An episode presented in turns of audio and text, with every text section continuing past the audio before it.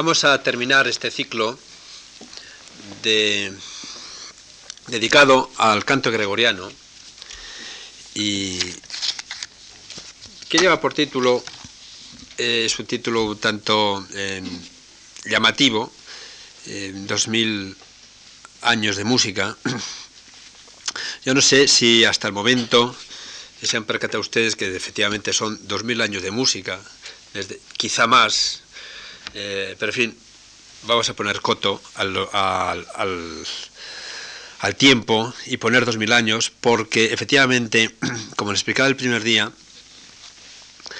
el canto gregoriano surge, y no de manera distinta a como se ha cantado y se ha interpretado en los últimos eh, eh, ocho siglos, en los primeros siglos del cristianismo, en los primeros años del cristianismo, por, por vía de la recitación, de la que les hablaba el primer día. Pero si ha tenido dos mil años de vida, estos, se puede decir que estos eh, dos últimos siglos han sido unos siglos realmente de una vida muy intensa del canto gregoriano. Y esto es lo que vamos a tratar hoy un poco al hablar del canto gregoriano y musicología. La musicología eh, se considera muchas veces como una ciencia histórica y ciertamente puede encuadrarse por su objeto dentro del conjunto de ciencias que estudian los hechos humanos en el discurrir de los siglos.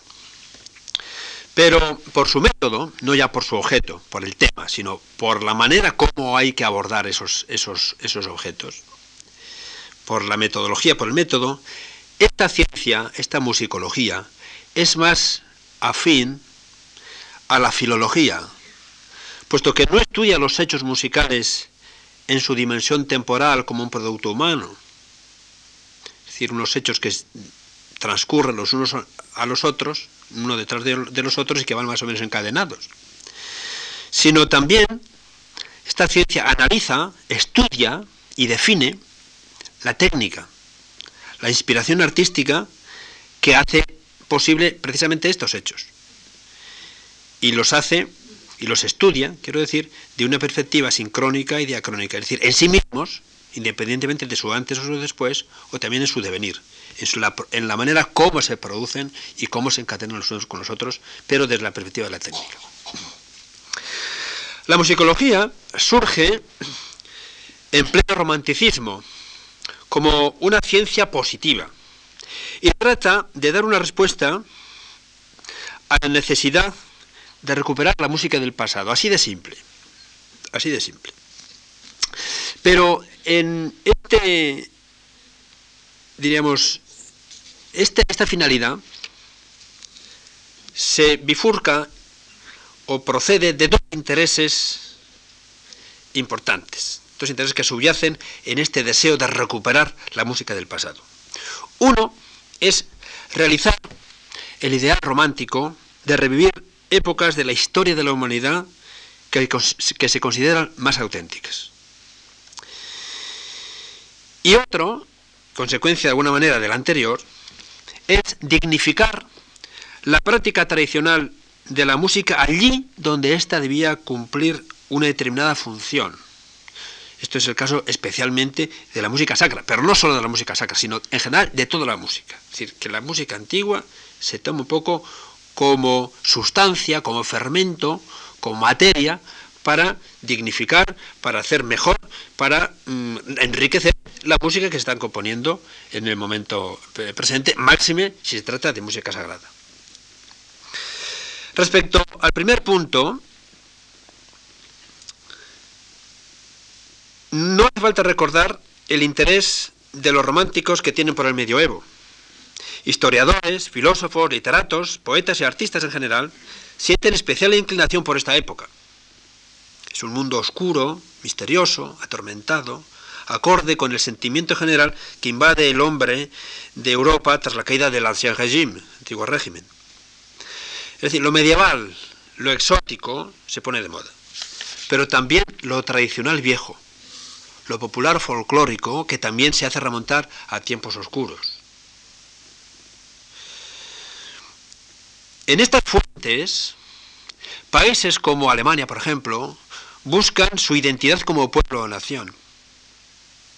Y la búsqueda se efectuará sobre todo en el campo de la lírica y de la épica, pero también en el de la música, que de alguna manera va paralela a esta búsqueda. Recordemos, por ejemplo, la preocupación de, Goethe ¿eh? en el, estudio de la poesía popular, de las canciones populares, del folclore, ¿eh? o de Herder, o de los hermanos Grimm, ¿eh? para encontrar las leyendas antiguas, la época antigua. ¿verdad? Bueno, pues el interés de los musicólogos por la música del pasado es similar a esta preocupación en el ámbito de la por ejemplo, en el ámbito de la literatura. También podríamos hablar de la arqueología, pero y del arte, pero sobre todo en este campo.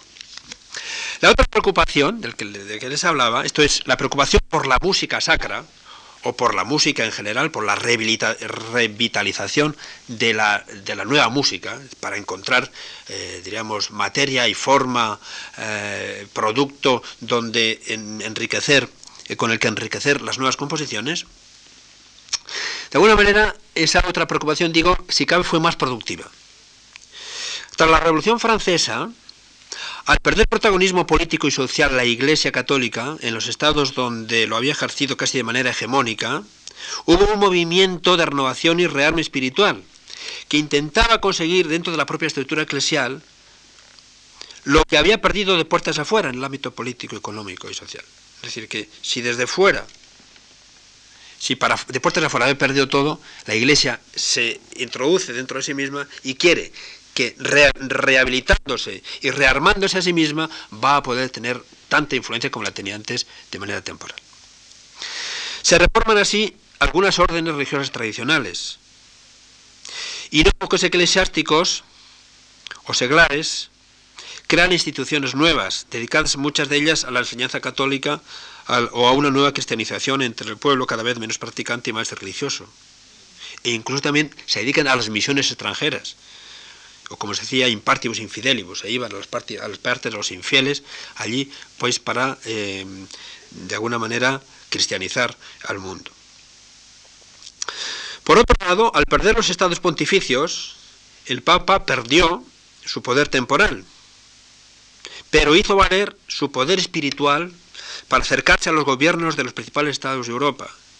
Así el Vaticano logró firmar con diversos, eh, diversos concordatos bilaterales con diversos estados, similares a los que había firmado con Napoleón, que tenían como objetivo garantizar la vida de la Iglesia y el ejercicio de su labor pastoral, así como impedir que el Estado, el Estado cada vez más presente en la vida de los ciudadanos, ejerciera cualquier tipo de control sobre las actividades de los católicos.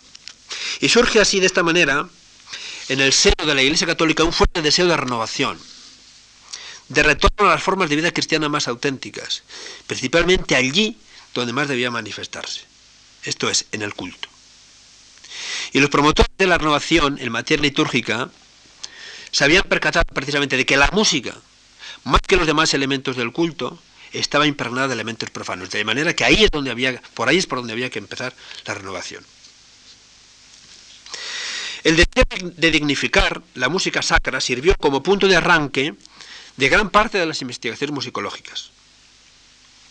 Pues lo que se pretendía con ellas era recuperar las formas auténticas, acuérdense del, sentimiento, del sentimiento romántico, formas auténticas de celebrar solemnemente la liturgia con excelente música, tal como se había hecho en los siglos donde la fe cristiana, según ellos, había brillado con más esplendor, sin incurrir en las exageraciones de la música profana de los tiempos modernos, en fin, en los cuales predominaba el teatro o la teatralidad.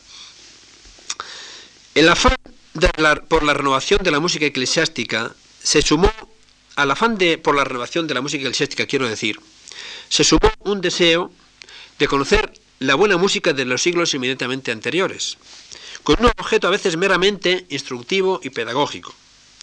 Es así como algunos de los, de los más grandes músicos románticos se interesan por la música de Bach y la de otros autores del siglo anterior. Es el caso de Liszt, ¿eh? por ejemplo, que tiene una gran preocupación por conocer la música de Bach. Gounod, otro, otro gran, eh, gran compositor, eh, este, este del área francesa, como es lógico.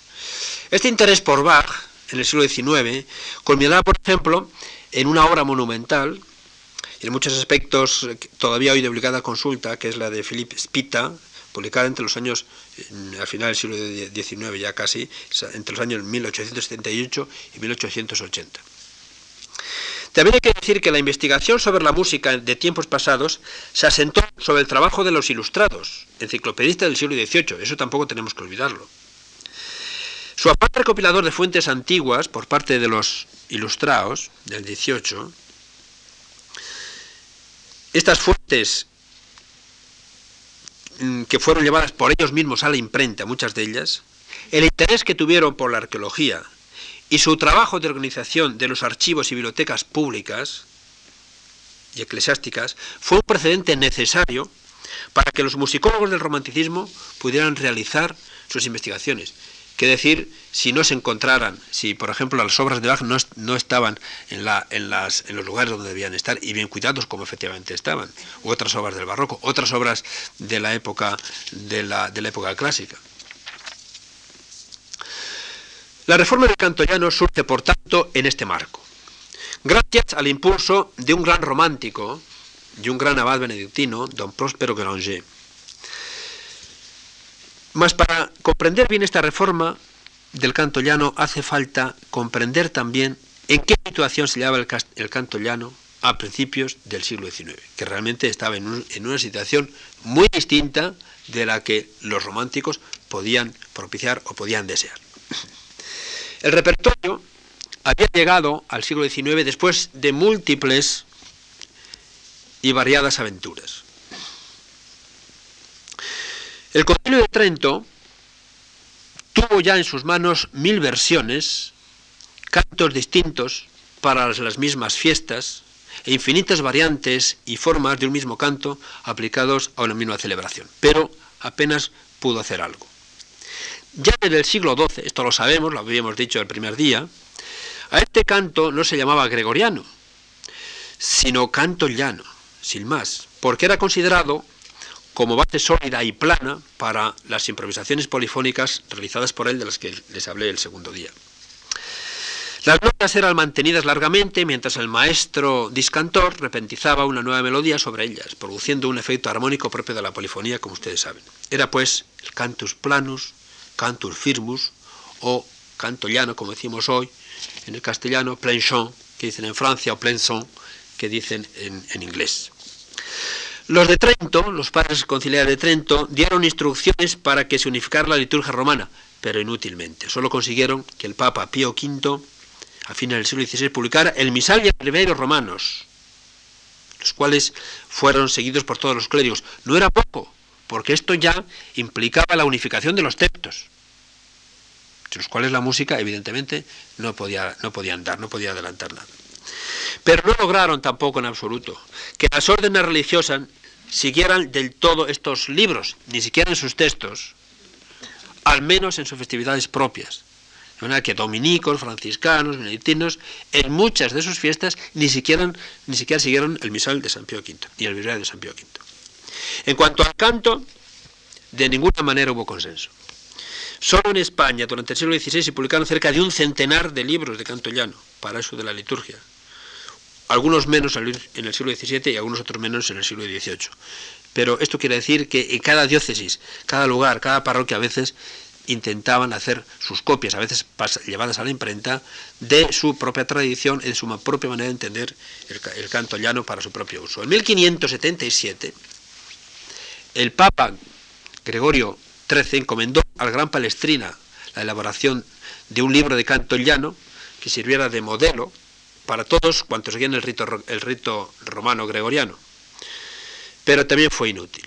El célebre polifonista romano, animado, animado por otro compositor, Aníbal Zoilo, puso manos a la obra, pero la edición no pudo llevarse a efecto porque supuso a ello el maestro de capilla de Felipe II, que también era embajador también fue embajador, Fernando de las Infantas, por no aceptar la versión muy personal de estos maestros. Pasaron los años y en 1614 Después de haber realizado un nuevo intento en 1577, la imprenta de medicina de Roma publicó los proyectados libros de canto llano con la aprobación, eso sí, del Papa Pablo V. Pero en la Iglesia Católica, esta edición, llamada en lo sucesivo Medicea, se consideró como una de tantas y no tuvo en absoluto ningún éxito.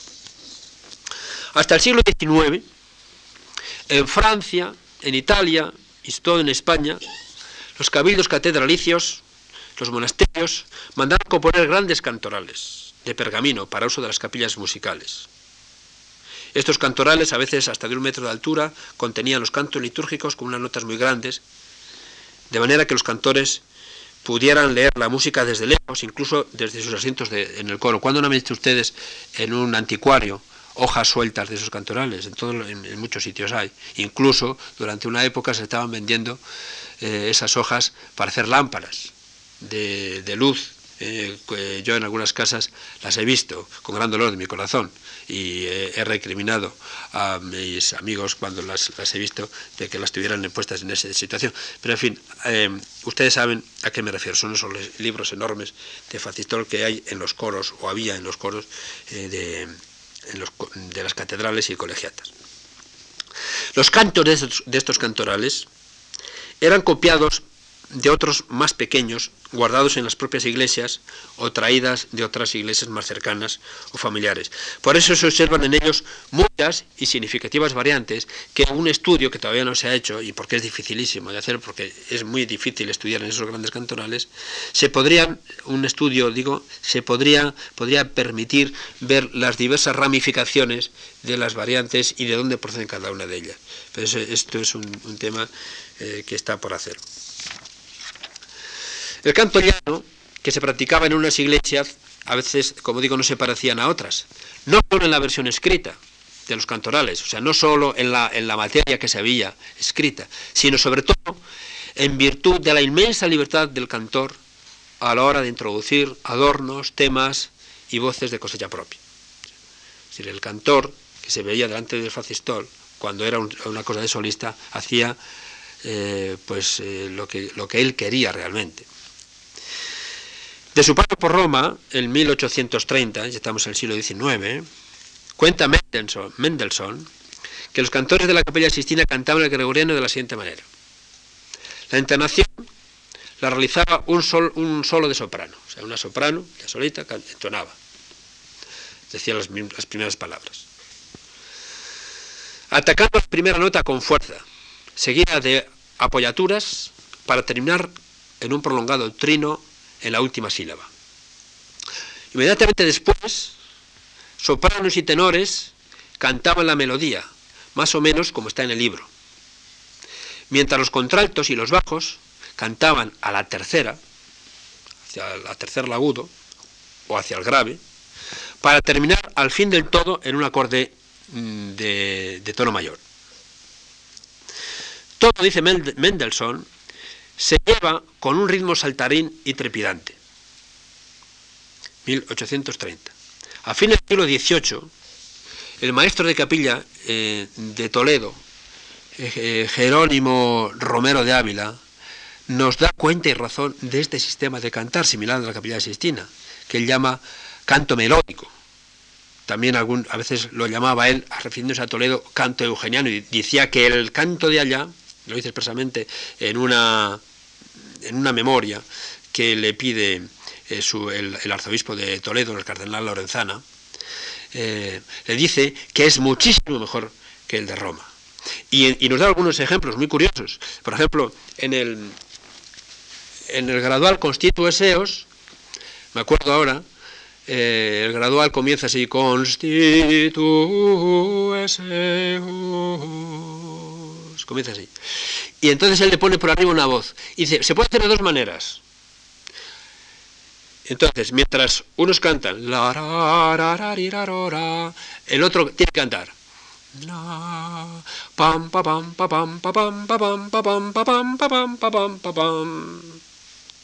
Esa, esa sería la manera más trepidante y más solemne. Pero había otra mucho más reposada y más polaridades ordinarios, que era la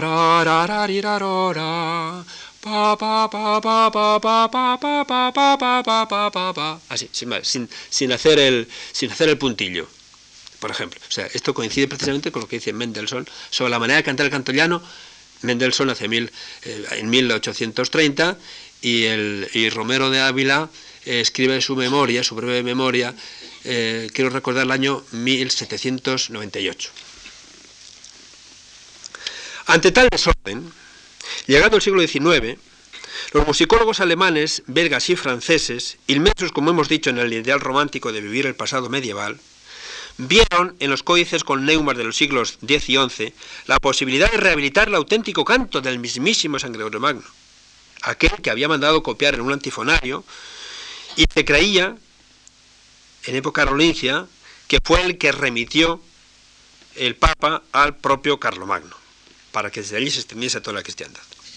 Entre los psicólogos que mm, propiciaron este revivir mm, del gregoriano en esta auténtica forma, podemos citar a Giuseppe Baini, que es un italiano de principios del siglo XIX, que fue eh, realmente el creador del movimiento cecilianista, o por lo menos uno de los eh, grandes impulsores del movimiento cecilianista en, Italia. También eh, otro que fue algo más moderno que Baini, pero ya alemán, que es el impulsor del movimiento nacionalista, pero en Alemania, eh, Franz Haber. Y luego en, Francia y en, y en, Bélgica, que, eh, donde había también un movimiento muy importante, estaba el famoso Fetis, eh, Kussmacher y, y Gebert. estos serían quizás los, los más representativos. Estos, todos estos, participaron de alguna manera no solamente en el impulso eh, de la reforma del canto gregoriano, sino que apoyaron ediciones concretas en las cuales se pretendía recomponer y revivir la forma primitiva del gregoriano según los antiguos códices. Estamos hablando muy, muy en la primera mitad del siglo XIX, cuando la musicología, la Musikwissenschaft, que surgió eh, precisamente en Alemania, eh, casi estaba en ciernes. Pero no fueron estos musicólogos los que más impulso dieron a, la reforma gregoriana, sino que fue la recién creada bahía de, Solesmes por Don Guéranger. Apoyados por los musicólogos más eminentes del momento, por esto que les acabo de decir y otros, los monjes de Solesmes pusieron sus ojos, como ellos, como los musicólogos, no en el pasado reciente, sino en el pasado lejano. Así intentaron rehabilitar el canto, haciendo caso omiso de la variopinta tradición de más de siete siglos. Se dedicaron pues a hacer copias de los códices que según ellos eran más antiguos y por consiguiente más cercanos al antifonario tipo que mandara componer San Gregorio Magno, con el fin de establecer un canto más auténtico. Y este fue el comienzo del famoso taller de palografía musical que serviría más tarde para realizar las ediciones a los menses. Todavía en, este taller o atelier de palografía musical todavía se conservan estas copias, es una auténtica preciosidad, es una maravilla, son casi más bonitas o tan bonitas como el propio códice, porque lo hacían a mano, todavía no había salido el daguerrotipo, ni había salido la, la, fotografía, eh, de manera que lo, tenían que escribir a mano, y hay varios códices de estos absolutamente maravillosos. La historia de la restauración gregoriano, a partir de la entrada de los monjes de Solesmes, es una historia realmente apasionante, donde no faltan intrigas, infidelidades, versiones de todo tipo, pero donde predomina sin duda siempre un sincero deseo de encontrar la verdad, y la verdad con mayúscula en este caso. Mientras don y sus monjes se dedicaban a la minuciosa tarea de comparar las versiones tradicionales del gregoriano con las que aparecían en los viejos códices, los papas Gregorio XVI y su sucesor, el Papa Pío IX, seguían con el tradicional intento de unificar el canto llano poniendo como modelo la edición Medicea de 1614, de la que antes les he hablado, y que eh, fin, había sido iniciada, eh, cuya realización había sido iniciada por Palestrina. La posición de Roma era impulsada y apoyada por un poderoso editor de Ratisbona llamado Federico Pustet. Era un hombre realmente muy influyente en Roma. Este editor consiguió nada menos que firmar con el Papa el año 1871 un contrato de edición en exclusiva por 30 años del canto llano. Y esta edición tendría como base la edición Medicea, la edición hecha en Roma el año 1614. Los musicólogos belgas, franceses y muy en especial los monjes de Solesme pusieron el grito en el cielo y vieron en esta decisión de Roma una actitud teñida de conveniencia política, pues el mismo año de la firma del contrato entre Roma y el editor de Ratisbona, se resolvía nada menos que la guerra franco-prusiana en favor de Alemania. O sea que el Vaticano, en este caso, eh, llevaba un poco las, a su sardina pues, y se ponía del lado de los, que, de los vencedores. Mm, pero como quiera que el Papa no había impuesto por el conducto oficial la obligación de acatar la versión de Ratisbona, los musicólogos y sobre todo los monjes de Solerme se vieron libres de ellos lo que quisieran. Y efectivamente continuaron en su afán de restaurar el canto llano de San Gregorio según los códices más antiguos. Así pues, publicaron diversos libros con versiones del canto llano muy diferentes de las que eh, aparecían en los libros editados por Pustet. O sea, en Pustet, por ejemplo, ponían las notas una detrás de otra, ¿eh? Cortando donde quería a veces, o sea, melismas, o sea, mm, vocalizaciones largas, las cortaba, las empalmaba, en fin, hacía bastantes eh, eh, desaguisados, y sobre todo no respetaba la unión de unas notas con otras, o sea, la unión de los, de los neumas que aparecían en los antiguos. ¿eh? No, no, lo respetaba. Entonces, mm,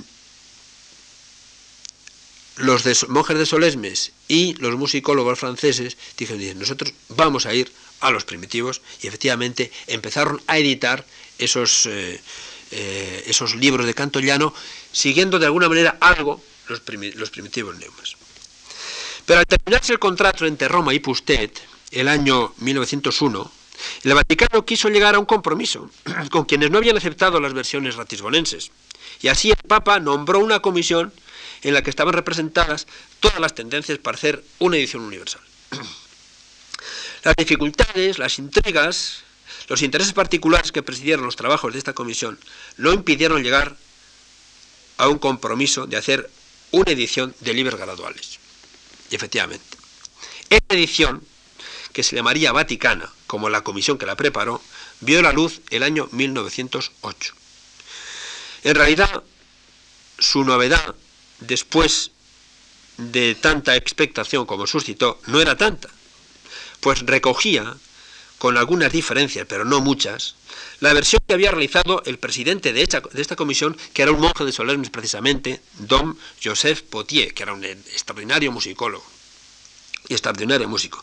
La edición, este hombre había hecho una edición mucho antes, el año 1883.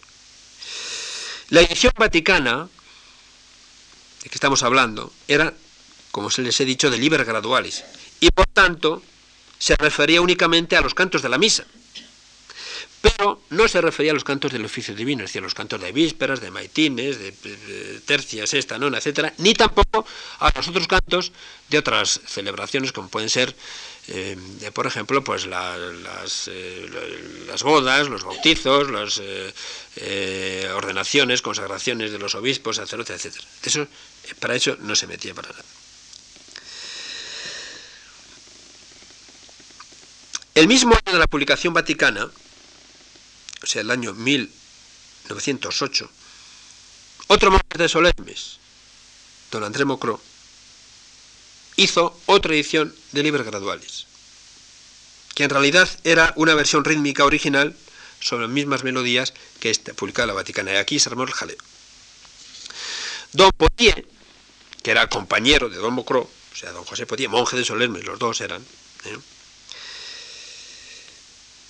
Don, se enfadó muchísimo. Pero mm, en este caso, como ya el problema venía de lejos, a don, a don Potier le quitaron de, monje de Solesmes y le mandaron a Saint Vandrey, a otro monasterio, no, ya como simple monje, sino como abad, como suele ocurrir. Promoveatur, utamoveatur. Es decir, le damos un cargo y así le quitamos del medio de Solesmes y así nosotros podemos hacer un poco lo que queramos. Este hombre, pues, don Potier se llevó un disgusto tremendo. Estos dos hombres, don Potier y don Mocro, ya estaban distanciados, aun siendo profesos en el mismo monasterio. ¿eh? Incluso, bueno, hay pequeñas anécdotas que, eh, que algunas se han publicado, otras no se han publicado, y yo las he escuchado de, la boca y de, monjes que, fueron compañeros suyos, ya muy viejitos, eh, cuando yo estuve allá el año del 58 al 62, eh, todavía lo recordaban, las peleas que tenían entre ellos. Pero mm, ya estaban distanciados, pero cuando ya llevaron a San Vandril y, luego ya sobre todo publicó el eh, Don Mocro el libro gradual del año 1908, eh, esto, aquello fue la gota que comó el vaso. Porque Don Potier, que había sido el, realmente el, gran presidente de la Comisión Vaticana y el, aquel que había realizado el gradual, porque el gradual de la Vaticana había copiado el suyo, pues no podía aceptar las teorías del ritmo gregoriano de Don Mocro. ¿Y por qué no lo podía aceptar? Pues porque las teorías rítmicas de Mocro eran teorías musicales que prescindían por completo de la prosodia y fraseola del latín. Eran, era un ritmo binario ternario basado en la propia musicalidad, pero sin tener en cuenta la prosodia del latín. Y ya sabemos, y según decía Don Mocro, Don, Don Potier, el latín había nacido del, digo, el gregoriano había nacido del latín y por consiguiente debía, de alguna manera, tener mm, las características mm, rítmicas de una prosodia mm, bien pronunciado, o sea, de un latín bien pronunciado. Pero lo que más le molestó fue que esta teoría del Mocro, llevada a la práctica en un momento determinado a, a los libros, se lanzara a la iglesia, a toda la iglesia católica, y que todo el mundo cantase con, de esta forma tan artificial los, eh, los cantos gregorianos. ¿Qué ha pasado de esta, de esta polémica? Pues que las, eh, la versión, las, eh, la teoría de Don Potier quedó en penumbra, se promocionó la teoría de Don Mocro hasta nuestros días, en la cual la las teorías de Don, de Don Potier están tomando auge. Los trabajos de la Comisión Vaticana, como se ha dicho, habían dejado sin tocar muchas obras del repertorio gregoriano y sobre todo ni siquiera habían intentado abordar los ritos particulares como el monástico que practicaban precisamente los monjes benedictinos, incluidos los de Solesmes. Y así, estos monjes de Solesmes, animados por otra parte por mm, ciertas eh, cartas que una vez muerto el Papa Pío XII, X eh, recibían desde Roma, eh, intentaron mm, hacer una edición del antifonario para los monjes y publicaron en 1934 un antifonario, o sea, un libro de cantos para todos los monjes de la orden. Este antifonario, que se publicó en 1934, tenía modificaciones notabilísimas respecto a las versiones que hasta entonces tenía el antifonario monástico, que también había hecho, por cierto, Don Potier. Sin embargo, Después de esta edición, los monasterios benedictinos no estaban obligados a aceptar las versiones de este antifonario, aunque la mayor parte de ellos, a excepción de algunos monasterios suizos y alemanes, las tomaron como cantos para sus propias, sus propias iglesias. Las melodías que aparecen en este antifonario, a juicio de quien fue autor de dicho libro, que fue don José Gallar, que fue mi maestro, eh, eh, él, está, él murió el año, 70, yo estuve con él el, cuatro años, año, eh, desde el año 58 hasta el año 62, él confesaba que en las fórmulas, las melodías fueron modificadas según un criterio estrictamente musical, además de paleográfico. Él me decía muchas veces, quand même, c'est de la musique que je veux faire. sin embargo, es la música, y es yo quiero hacer música. Él me decía muchas veces. Se suprimieron en este antifonario monástico gran parte de los bemoles que tradicionalmente venían afectando a la cuerda del sí, sí natural, con lo que no solo el ritmo, sino también la melodía se veía muy cambiada, especialmente en las piezas de modo primero. Se cambió la cuerda de recitación del do por el sí ¿eh? y del fa por el mi. Eh, mm, en el modo tercero y otras fórmulas similares. Eso verdaderamente fue una auténtica revolución en los monasterios. Y, en muchos eh, lugares eh, la revolución fue tanta que eh, después de haber introducido este, este canto, quitando los bemoles, parecieron tan duros, es decir, hacer cantar el si natural con el tritono, que, o sea, con la, cuarta del fa al el si natural, pues que, que, algunos volvieron otra vez a cantar los cantos antiguos. En lugar de decir, por ejemplo, re, la, si, la, o sea, re, la, si, la, decían antiguamente, entonces decía, re, la, si, la, era un poco duro. ¿eh? O también decían, fa, sol, la, si, la, sol, fa, la, ra, ri, ra, ro, lo, lo, la, li, la, ro, la, cuando normalmente era, la, ro, ra, ri, ra, ro, ra, ra, ri, ra, ra, era lo más, lo que se hacía antiguamente, entonces lo cambiaron. Entonces eso modificó mucho eh, toda la imagen sonora del gregoriano. O sea, fue una modificación realmente muy sustancial. Los trabajos de los monjes de Solesmes no fueron aceptados por todos los gregorianistas, como ya les he dicho, ni musicólogos. Incluso dentro de la propia abadía solesmense ya hemos visto que hubo su pequeño cisma musicológico. Muchos gregorianistas no aceptaron las versiones de Olmocró, que fueron asumidas por la abadía de Solesmes como propias, y por eso sus monjes se dedicaron eh, a, los monjes a defenderlas, pero otros a estigmatizarlas.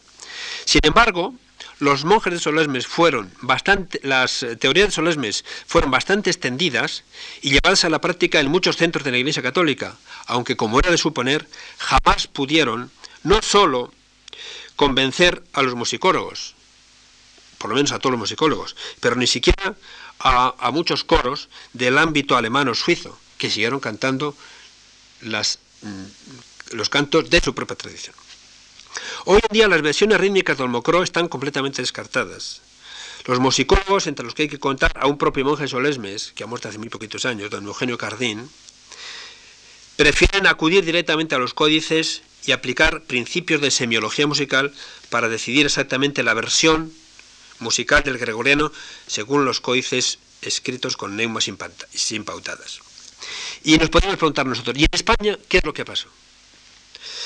Pues en España la restauración de la música sacra en general y del canto gregoriano en particular durante el siglo XIX tuvo también su pequeña historia. Podemos considerar el, Conservatorio de Madrid como inicio, como comienzo y como impulsor de esta, de esta renovación. A partir del año 1852, un grupo de profesores, encabezados por don León Eslava, iniciaron una serie de publicaciones de música antigua, de música de, las, eh, eh, eh, de los polifonistas, porque ellos decían que había que dignificar precisamente la música litúrgica que era demasiada teatral, demasiada mezclada, e infeccionada por la teatralidad. Así iniciaron una edición de una obra que se llama La lírica sacro-hispana, pero al mismo tiempo, en la explicación que hace Lava a esta obra, dice, pero no nos contentemos con eso, sino que también el canto llano, que es de una sola, de una sola melodía, sin, sin voces que se interfieran con ella, es lo más grandioso que se pueda imaginar. Pues a partir de, de esta mentalidad que va surgiendo, se eh, empieza a surgir en España también un ambiente de rehabilitación del canto llano según la primitiva, la primitiva tradición. Pero no fue hasta la llegada, ah, sino hasta la llegada de los monjes, de, de los monjes franceses de Solesmes, precisamente, al monasterio de Silos, en el año 1880, cuando se eh, comenzó realmente la restauración. En aquel momento, que había un ambiente de nacional catolicismo, se realizaban en todos los países de Europa concilios nacionales, también en España, pues entonces en el primer de esos concilios del año 1889 se, mm, hubo una mesa especial y una ponencia especial dedicada a la restauración y a la dignificación del canto gregoriano. Y precisamente esta, esta ponencia la eh, tuvo un gran zarzuelista, cuyo centenario hemos celebrado el año pasado, el centenario de su muerte, que se llamó nada menos que Francisco Asenjo Barbier. Este hombre eh, hizo un alegato muy en favor eh, del canto llano, aunque con algunas matizaciones diciendo que jamás podríamos encontrar el auténtico de San Gregorio, porque si este venía en códices con neumas en campo aperto, es decir, con neumas sin pautadas, ¿cómo íbamos a nosotros a comprender y a poder descubrir cómo eran las melodías? Pero en fin, él sí propiciaba, desde luego, y sí eh, eh, pidió a todos los presentes que eh, se dignificase en la iglesia el canto el canto el canto gregoriano según la tradición última, y la tradición última, la tradición última era la que estaban imponiendo por aquella época los monjes de Silos que venían de Solesmes. ¿Cuál es la postura real, actual, de los musicólogos al respecto al gregoriano? Pues sin duda hay una vuelta, como les decía antes, hacia el planteamiento básico de Don Potier, el que hace precisamente también en el prólogo de la edición vaticana. El canto gregoriano, según él, no es de un siglo particular, ni pertenece a una tradición específica, no es ni de los suizos, ni de los franceses, ni de los romanos, es de todo el cristianismo y de todos los tiempos. Así, la tendencia actual es que cada, cada coro o intérprete haga su propia versión atendiendo a los datos que ofrecen los manuscritos antiguos, según el método de semiología musical establecido por don Eugenio Cardín, que consiste en descubrir y descifrar con exactitud los neumas tal como están escritos en los más primitivos códices. Pero como hay miles de códices, cada códice nos puede dar a nosotros una versión distinta o una manera distinta de interpretarlo. E incluso cada tradición en, un área determinada de códices, de tradición sangalo, de tradición de Laón, de tradición de, Chartres, de tradición aquitana, de, tradición lombarda, de tradición beneventana, etc., tienen su, eh, especificidad. Bueno, pues lo que se tiene ahora es elegir eh, esas, esas, áreas y el, propio cantor pues que haga su propia, su propia interpretación, su propia versión. Por otra parte, también hay otra tendencia a decir que no solamente la antigua es la versión original, sino que también la de la época de Palestrina, ¿por qué no? la época, de la época del, siglo, eh, del siglo XIII y XIV, que podemos considerar como eh, época mm, de decadencia, también es una época en la cual el gregoriano tuvo su importancia en la Iglesia y por lo menos las formas que nos han llegado de ese tiempo son auténticas de ese tiempo, no es del tiempo anterior, sino de ese tiempo. Y son tan auténticas de ese tiempo como las otras eran tan auténticas del otro tiempo. Y si ustedes ven la discografía actual, pues verán gran cantidad de, maneras de interpretar, desde los monjes de Solesmes, a los de Silos, a los del ensemble Organum de Marcel Pérez, que tiene por afán precisamente luchar contra esa pureza o esa manera de entender la pureza del canto gregoriano basada solamente en los manuscritos de San Galo. Por otra parte, eh, hay que decir que los códices del siglo XI y XII son un eslabón importante en la transmisión del canto gregoriano, mas son sólo un testimonio tenue, aunque importante, sujeto a múltiples y variadas lecturas. yo puedo leer el códice de San Galo de una manera, y a lo mejor basándome en las teorías de, San, de, don Eugenio Cardín, pero basándome en otras teorías, a lo mejor puedo interpretarlo de otra manera. El gregoriano ha sido siempre una música viva que hasta entonces me refiero a los primeros siglos en los cuales, los primeros siglos de escritura musical, siglo IX al, siglo XI, eh, tuvo, hasta entonces había tenido un cauce de transmisión oral. Pero ¿qué dice que el canto llano cantado en el siglo XVIII y sobre que eh, grandes autores tejieron sus geniales obras polifónicas o barrocas, menos polifónicas y más de, más de contrapunto y de bajo continuo, son más auténticas que las son menos auténticas que las de la época de Guido d'Arezzo en el siglo XI o las que se cantaba en Roma en el en el siglo VII. En todas estas épocas el gregoriano ha sido canto vivo. Y sobre este particular a mí me gusta eh, eh, aplicar al gregoriano lo que Menéndez Pidal, don Ramón Menéndez Pidal, aplicaba o decía del romancero castellano. Es una forma siempre viva, tan antigua como moderna, tan estable en la estructura como variable en sus contenidos épicos o narrativos.